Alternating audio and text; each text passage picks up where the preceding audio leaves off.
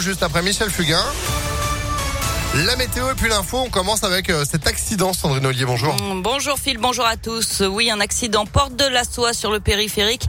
Un poids lourd et deux voitures seraient impliquées. Ça se passe en direction de Marseille. Vous ne circulez que sur une voie. Les deux autres sont bloqués. Et du coup, on a trois kilomètres de bouchons en amont de l'accident. Soyez prudents. À la une de l'actualité, les suites du nouveau scandale de pédophilie dans l'église. On en a parlé sur Impact hier.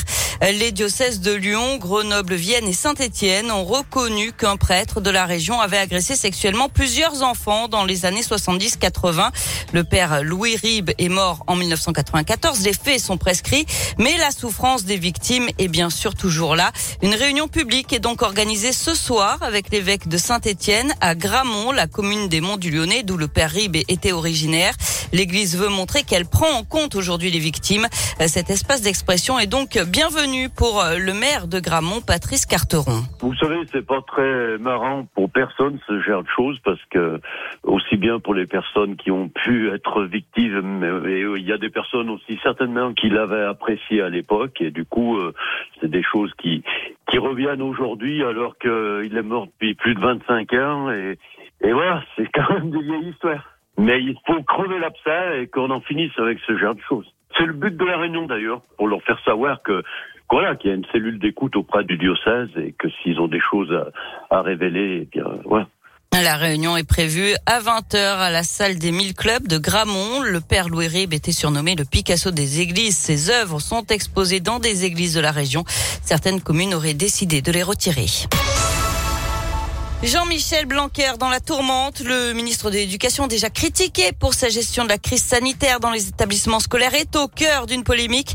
D'après Mediapart, il était en vacances à Ibiza quand il a dévoilé le nouveau protocole dans les écoles à la veille de la rentrée de janvier. Il avait annoncé ce dispositif dans la presse le dimanche à quelques heures seulement du retour des enfants en classe le lendemain. Le ministère confirme qu'il a travaillé à distance et que les annonces n'auraient pas eu lieu. Euh, plutôt, même s'il avait été là, pas suffisant pour l'opposition qui réclame sa démission alors que les syndicats appellent à une nouvelle journée de mobilisation ce, ce jeudi euh, dans les écoles, collèges et lycées.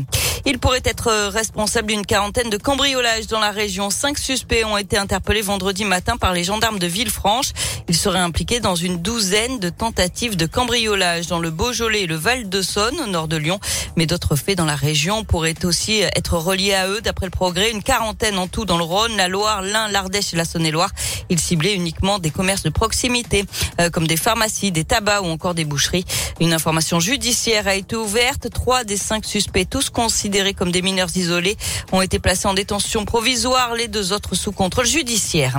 Les salariés de Loomis, toujours en grève, un mouvement débuté vendredi et suivi par 80% des employés hier. Ils réclament des hausses de salaire et une prime Covid.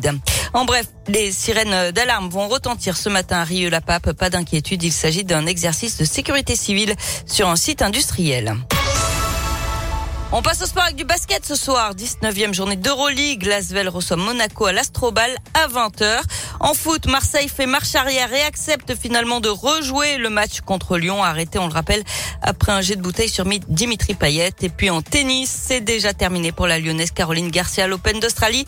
Elle a été éliminée cette nuit par l'américaine Hailey Baptiste en 3-7. Eh ben, merci beaucoup Sandrine pour l'info euh, qui continue sur ImpactFM.fr.